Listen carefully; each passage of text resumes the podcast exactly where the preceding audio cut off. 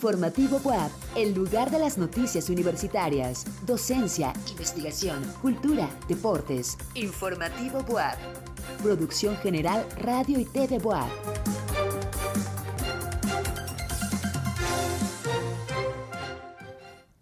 Muy buenas noches. Gracias por acompañarnos en Informativo WAP.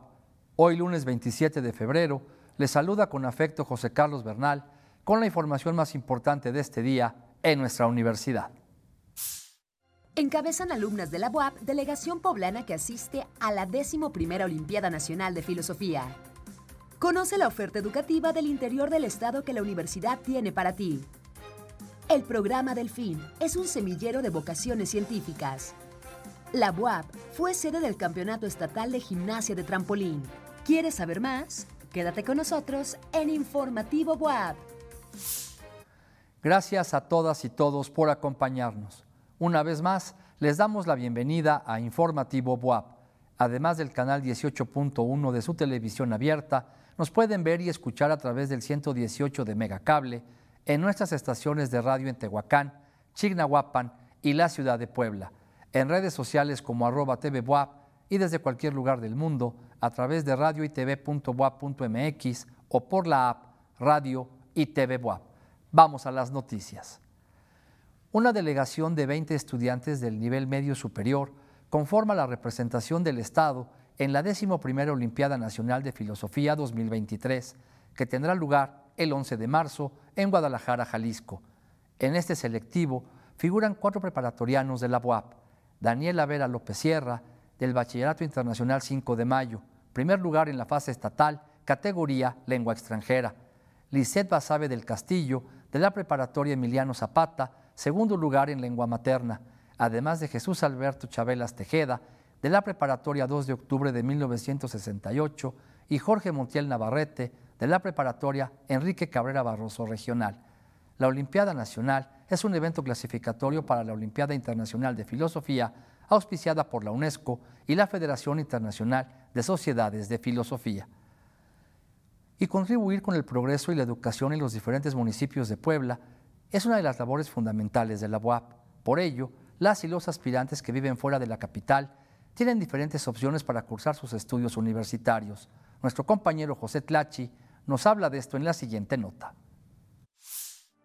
La convocatoria de admisión 2023 ya está disponible y las y los aspirantes pueden consultar la amplia oferta educativa que ofrece nuestra universidad no solo en la capital, sino en diferentes sedes regionales del estado. Los complejos regionales norte, nororiental, centro, mixteca y sur abarcan diferentes municipios en los que tiene presencia la máxima casa de estudios de Puebla. Los programas académicos disponibles en cada uno de estos complejos pueden ser consultados en admisión.puap.mx en la sección de oferta educativa. Cabe señalar que en caso de ser candidata o candidato a inscripción, conforme el procedimiento establecido en la convocatoria, en un programa educativo ofertado en algún complejo o unidad académica regional, se deberá concluir el plan de estudios en dicha sede, por lo que serán improcedentes las solicitudes de cambio de campus.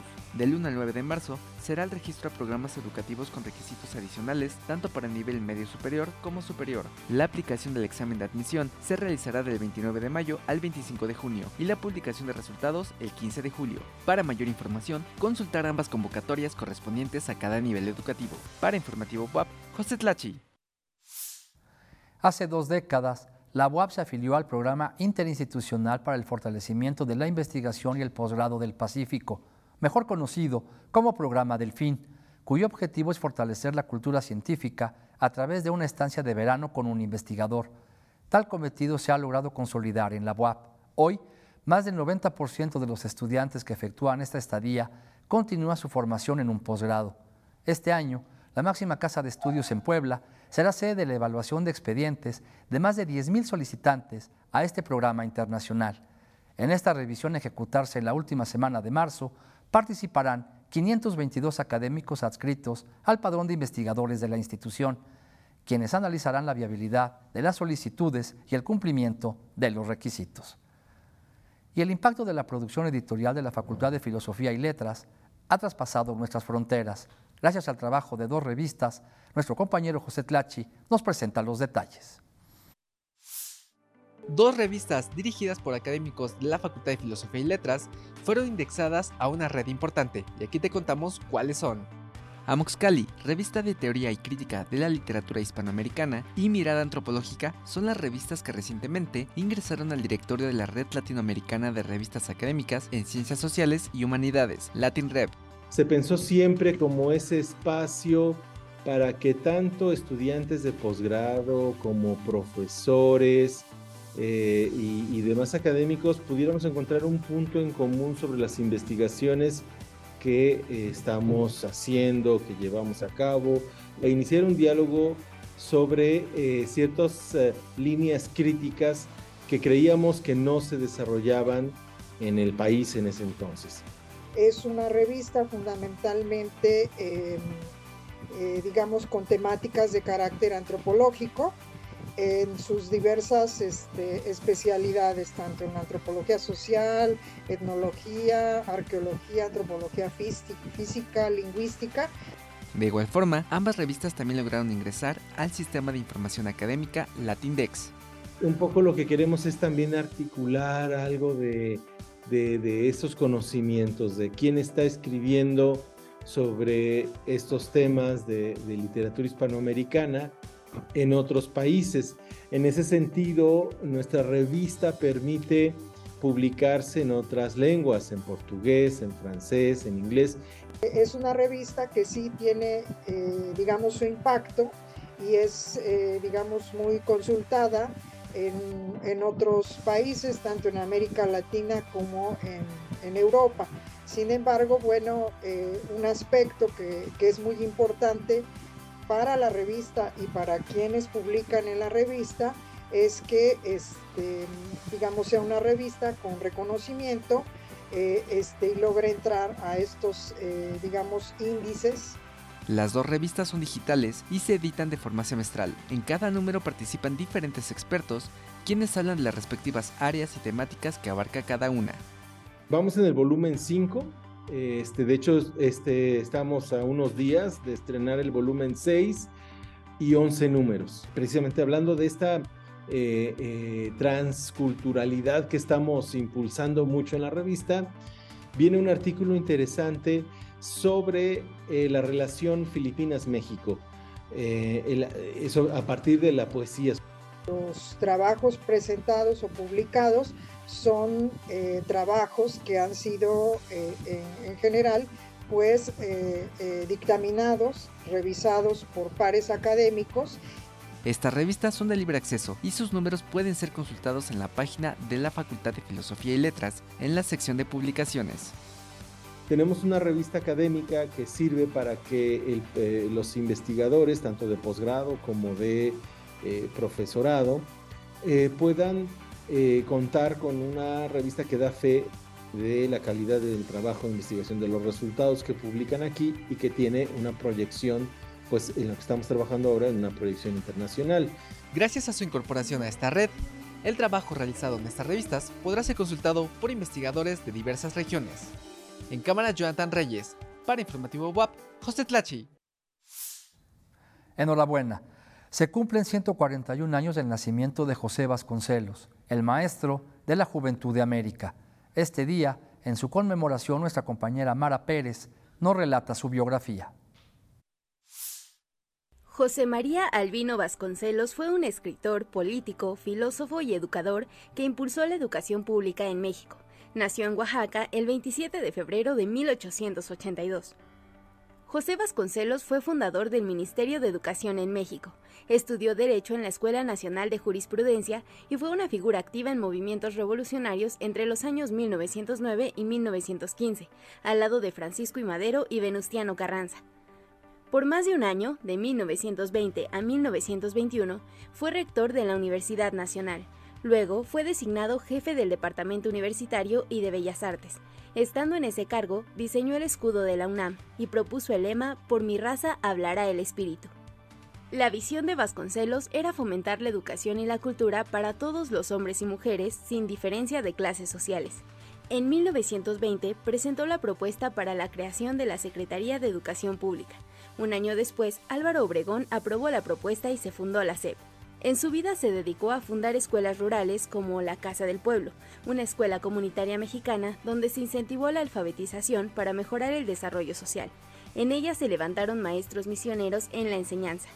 José Vasconcelos obtuvo el grado doctor honoris causa por la UNAM y por otras universidades latinoamericanas.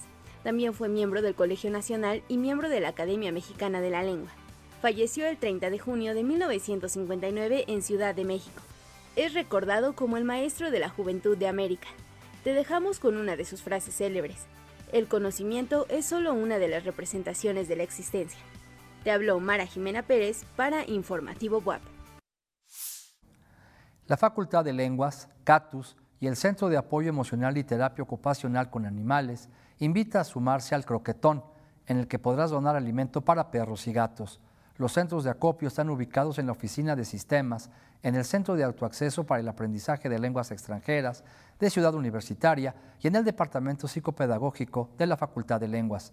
Las donaciones se reciben hasta el mes de mayo próximo. Y este lunes, el poeta y escritor Miguel Maldonado nos habla acerca del volcán Paricutín, que nació hace 80 años. Adelante, Miguel. Bienvenido. Estimado José Carlos, te saludo. El 20 de febrero de 1943 nació el volcán Paricutín en Michoacán. Hace siete días se cumplieron 80 años. Hace 80 años la humanidad por primera vez pudo tomar fotos de un evento como este. Pues no todos los días nace un volcán. En todos los periódicos del mundo se pudo contemplar a cuatro columnas una montaña de escasos 25 metros de altura que minuto a minuto aumentaba su volumen. La expectación y emoción mundial fue descomunal. Durante semanas el Paricutín fue el tema del momento. Cuando el pintor mexicano Gerardo Murillo, conocido popularmente como el Doctor Atl, así se autonombró él, se enteró que un volcán nacía en Michoacán, no tardó más de un día en asistir al evento. Allí, frente al recién nacido, construyó una choza y se puso a pintar detalladamente la gestación de esta fuerza de la naturaleza. En su diario escribió, parece que asisto al nacimiento de un mundo. Esa emoción del doctor Atl sería la misma que cualquier astrónomo tendría si asistiese al nacimiento de una estrella. Los meses que corrieron de febrero a junio de 1943 fueron los más activos del volcán. El cráter desarrolló dos bocas. Por una salían gases de diversos colores y por la otra emanaba lava. Desahogaba explosiones y proyectaba materiales incandescentes, rocas de hasta más de tres metros de largo, que salían volando por los aires iluminando como estrellas fugaces el paisaje. A esta pirotecnia habría que agregar que en las laderas del volcán se abrían boquetes por donde emanaba lava hacia diversos puntos. Uno de esos torrentes sepultó el pueblo de Paricutín. Otro torrente lábico sepultó el municipio de San Juan Parangaricutiro. Hoy día Parangaricutiro es un desolado paisaje lunar, donde solo se ve la mitad de la torre de la iglesia. Todo lo demás está sepultado bajo la lava. Así como Pompeya quedó atrapada bajo la furia del Vesubio. Gracias a las pinturas del doctor Atl y a su diario ilustrado con fotos y descripciones puntuales, hoy sabemos cómo nace un volcán Dionisio Pulido fue el primero en ver su nacimiento. Un campesino que como todos los días se dirigía a labrar su parcela, primero, unos días antes del 20 de febrero, vio que salía humo de la tierra. Después de este paisaje brumoso, su parcela comenzó a temblar, más de 80 temblores al día. El 19 de febrero se abrió una ranura en el suelo de no más de 80 centímetros. El 20 de febrero empezaron a salir gases y lava de esa diminuta grieta. Todo lo demás ya lo sabemos. La historia es más que conocida. Tenemos un volcán de más de 2.800 metros de altura, varias poblaciones que fueron sepultadas, kilómetros y kilómetros de paisaje prácticamente lunar, como si estuviéramos en otro mundo, y el nacimiento de un hermoso trabalenguas.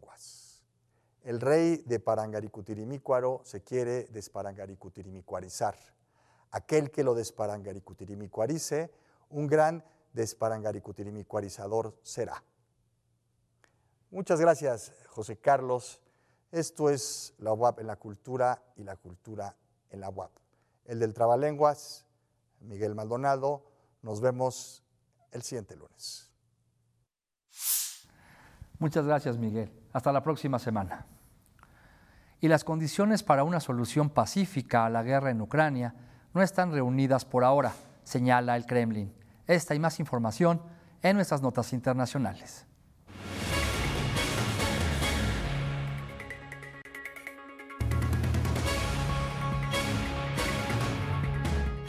Una cápsula rusa Soyuz se acopló recientemente a la Estación Espacial Internacional.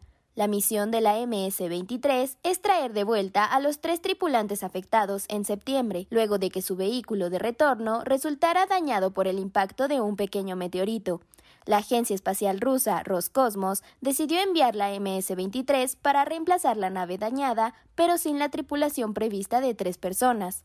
Por otro lado, la MS-22, la nave dañada, dejará la estación espacial sin pasajeros a finales de marzo para volver a la Tierra. Las condiciones necesarias para una solución pacífica al conflicto en Ucrania no están reunidas por ahora, así lo dijo el vocero del Kremlin Dmitry Peskov. Recientemente, Pekín publicó un documento de 12 puntos en el que llama a Moscú y Kiev a iniciar negociaciones de paz, posicionando a China como mediador en este conflicto aunque su posición de aliada de Rusia la descalifica ante los ojos de Occidente, que apoya a Ucrania. Moscú y Kiev no mostraron hasta el momento ninguna voluntad seria de iniciar negociaciones, reaccionando con prudencia a la propuesta del gigante asiático. El presidente de Francia, Emmanuel Macron, subrayó la importancia de que los países del Mercosur cumplan con las normas ambientales para sellar el acuerdo comercial con la Unión Europea. El Mercosur está compuesto por Brasil, Argentina, Uruguay y Paraguay, todos ellos importantes potencias agrarias. Sin embargo, ganaderos y agricultores franceses temen la entrada en el mercado comunitario de productos agrícolas sudamericanos, sujetos a estándares de producción menos exigentes que los de la Unión Europea. Hasta el momento, el acuerdo no ha sido ratificado debido a la preocupación en Europa por la política medioambiental del expresidente brasileño Jair Bolsonaro.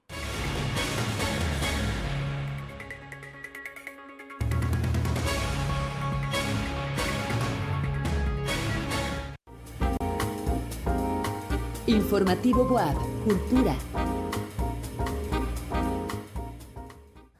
El posgrado en Historia del Instituto de Ciencias Sociales y Humanidades realizó la jornada de estudios por los 110 años de la Asociación Católica de la Juventud Mexicana. En este contexto se presentó el libro Los Historiadores, una comunidad del saber, México 1903-1955.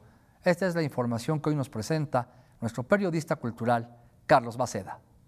Buenas noches, José Carlos. Antes, te comento que en el marco de la exposición Santiago Borja réplica, el Museo Amparo invita a la conferencia Otras pieles, otros hábitos, en la que participan Catalina Lozano, Pedro Pitarch y Santiago Borja, quienes dialogarán sobre los cuerpos, la creencia y el otro lado del lenguaje en los pueblos mayas de los Altos de Chiapas, así como sus nociones de costumbre, patrimonio en relación con tal la pieza de Santiago Borja que presentó en la Bienal de Venecia en 2022.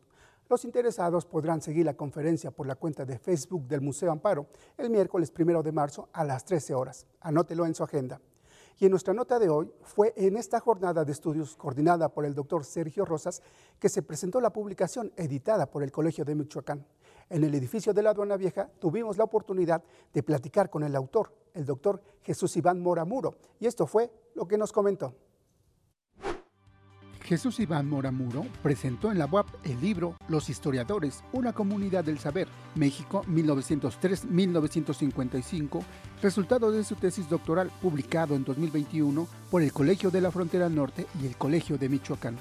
A grandes rasgos, el texto aborda eh, la comunidad de historiadores de 1903 al 55, como dice el título, y esos primeros eh, estudiosos del pasado que todavía no son profesionales, pero bueno, ya se agrupan en un gremio. Desde principios del siglo XX encontramos instituciones educativas como el Museo Nacional, en donde desde 1903 el erudito Genaro García transmitió el oficio a sus estudiantes.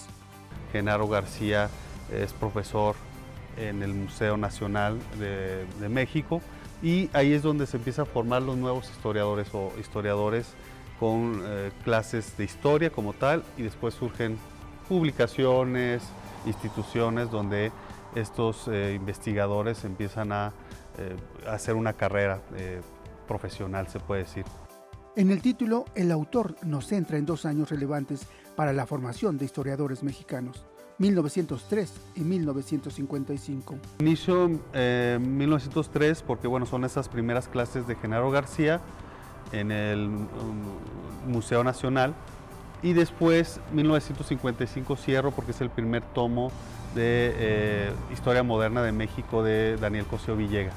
Entonces cierro en ese momento porque para mí es lo que propongo en el libro, 1955 se abre otro periodo ya de historiadores profesionales tal cual, ya que son formados en la Universidad Nacional, en el Colegio de México desde los 40. La investigación profunda del autor hace hincapié en la transmisión del conocimiento entre maestros, alumnos y colegas en congresos académicos, agrupaciones y asociaciones científicas y literarias, así como en la formación de revistas especializadas. Hay una revista que trato en el libro, en uno de los capítulos, la Revista Mexicana de Estudios Históricos de 1927, donde los directores son Alfonso Caso, el arqueólogo, Manuel Toussaint, un historiador del arte, el otro. Ahí empiezan a escribir varios de los historiadores. Después otro hito de publicación es la revista de Historia de América de Silvio Zavala, 1938. Entre estos dos momentos surgen importantes centros de estudio para los historiadores. Pero en ese inter pues, salen instituciones como el Instituto de Investigaciones Estéticas de la UNAM en el 34, en el 36, eh, con Manuel Toussaint como líder de ese grupo de historiadores del arte. Después, pues bueno, ya comenté, el, Colegio de México en 1940, el Instituto de, Investigaciones Históricas en el 41, bajo la guía de Silvio Zavala, y posteriormente el Instituto de Investigaciones también históricas o el Centro de Investigaciones Históricas de la UNAM en el 45. En Puebla, la formación de historiadores empieza en 1965 con la creación de la Escuela de Filosofía y Letras, pero el libro del Dr. Mora nos acerca a la conformación de la historia como disciplina en México. Para Informativo WAP, Carlos Maceda. Informativo WAP, Deportes. Hoy en los deportes, el coach Moro nos presenta detalles del Campeonato Estatal de Gimnasia de Trampolín que se realizó el pasado fin de semana en el Complejo Deportivo Universitario y de Alto Rendimiento allá en CEU. Vamos contigo, coach. Buenas y deportivas noches, José Carlos. Antes te comento que la UAP sigue con las inscripciones para participar en la primera carrera de la mujer universitaria en conmemoración del Día Internacional de la Mujer el próximo 9 de marzo, con hora de salida a las 8 de la mañana en el Estadio Universitario. Si deseas participar, acude a la central de inscripciones del Complejo Deportivo Universitario de Alto Rendimiento de lunes a viernes de 8 a 19 horas y, los sábados de 9 a 13 horas. Y en nuestra nota de hoy, nuestro reportero Rodrigo Sánchez nos da los detalles de la competencia donde se conformó la selección que representará a Puebla en el Campeonato Nacional de Gimnasia de Trampolín 2023. Adelante con la información.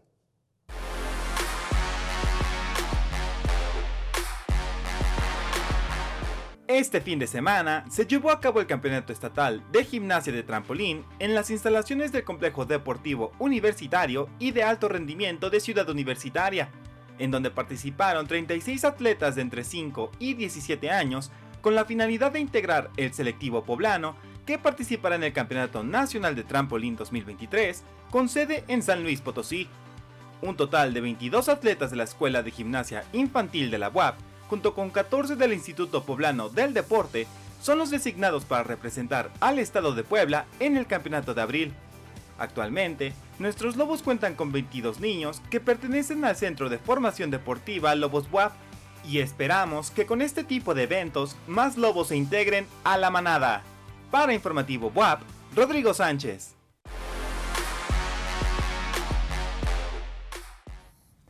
A través de un taller, alumnos de posgrado del Instituto de Ciencias de Gobierno y Desarrollo Estratégico conocieron las funciones del Instituto Nacional Electoral y el Instituto Electoral del Estado de Puebla. Jorge Márquez nos presenta la siguiente información con la finalidad de conocer las funciones que realiza el Instituto Electoral del Estado de Puebla, así como las del Instituto Nacional Electoral. Personal de las dependencias llevaron a cabo una plática con alumnos de maestría y doctorado del Instituto de Ciencias de Gobierno y Desarrollo Estratégico de la UAP. En el caso del IE, explicaron que su función es organizar las elecciones locales en el estado de Puebla para la elección a gobernador, diputados locales y miembros de los ayuntamientos, mientras que en el caso del INE realiza las elecciones federales como la elección a la presidencia de la República, diputadas, diputados, senadoras y senadores que integran el Congreso de la Unión. De igual forma, organiza en coordinación con los organismos electorales de las entidades federativas las elecciones locales en los estados de la República y la Ciudad de México. La plática trata acerca de las actividades que realiza tanto el INE como el Instituto Electoral del Estado en materia de organización electoral, es decir, de toda la logística que se requiere para poder ubicar las casillas y que la población pueda emitir su voto el día de la elección. ¿Qué tan importante es este tipo de pláticas que ustedes llevan a cabo? Es importante porque eh, requerimos que la ciudadanía pueda hacer esa diferencia entre las actividades que realiza el Instituto Nacional Electoral y las actividades que realizamos de manera local en el, en el Instituto Electoral del Estado. De esta manera, alumnos de maestría y doctorado del Instituto de Ciencias de Gobierno y Desarrollo Estratégico de la Benemérita Universidad Autónoma de Puebla se dieron cuenta de cuáles son las funciones del INE y también las funciones que tiene el IE en Puebla. En las imágenes, Humberto Cuenca para Informativo WAP, Jorge Márquez. Una proyección iluminó el cielo en el cementerio de la ciudad ucraniana de Leópolis en homenaje a los soldados muertos en la guerra, mientras que varios monumentos europeos se vistieron de azul y amarillo en la víspera del primer aniversario de la invasión rusa. Homenaje a los soldados caídos en Ucrania. Familiares de los militares muertos en la guerra visitaron el jueves un cementerio en la ciudad de Leópolis, cerca de la frontera con Polonia. En la víspera del aniversario de la invasión rusa, una instalación llamada Rayo de Memoria sirvió como homenaje para los uniformados que fallecieron en el campo de batalla. El aniversario no es una celebración, es nuestro dolor, y no hay una victoria aún aunque creemos en ella.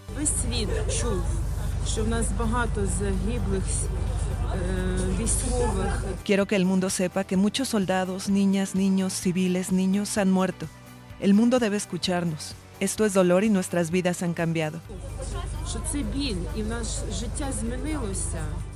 En tanto, la ópera de Kiev fue iluminada con los colores de la bandera ucraniana por el artista suizo Gary Hofstadter.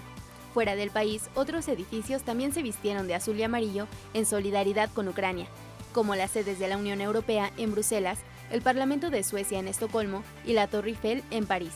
Alors oui, il y aura un après à cette guerre. Sí habrá un después de esta guerra, porque Ucrania vencerá. Creo que nadie podrá con la voluntad feroz de la libertad europea y democracia que expresan los ucranianos. Habrá un mañana y estaremos ahí. Oui, il y aura un lendemain et nous serons là. En Londres, cientos de personas se congregaron para una vigilia en Trafalgar Square, a donde acudieron la actriz británica Helen Mirren y la cantante ucraniana Jamala.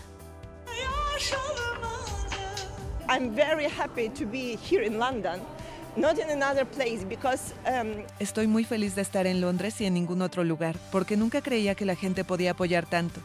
Es increíble cuando tienes una bandera ucraniana contigo y la gente dice, viva Ucrania, viva Ucrania. Saben lo que significa y ponen muchos comentarios en nuestros TikToks. Es genial.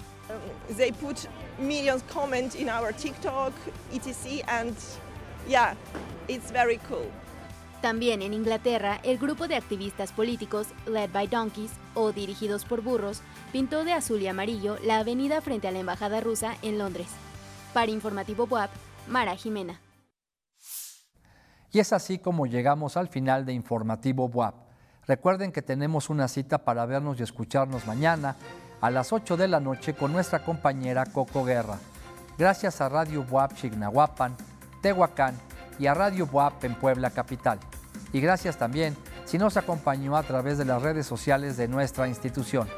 Siga con la programación de Radio y TV Buap, cuídese mucho y por favor use cubrebocas.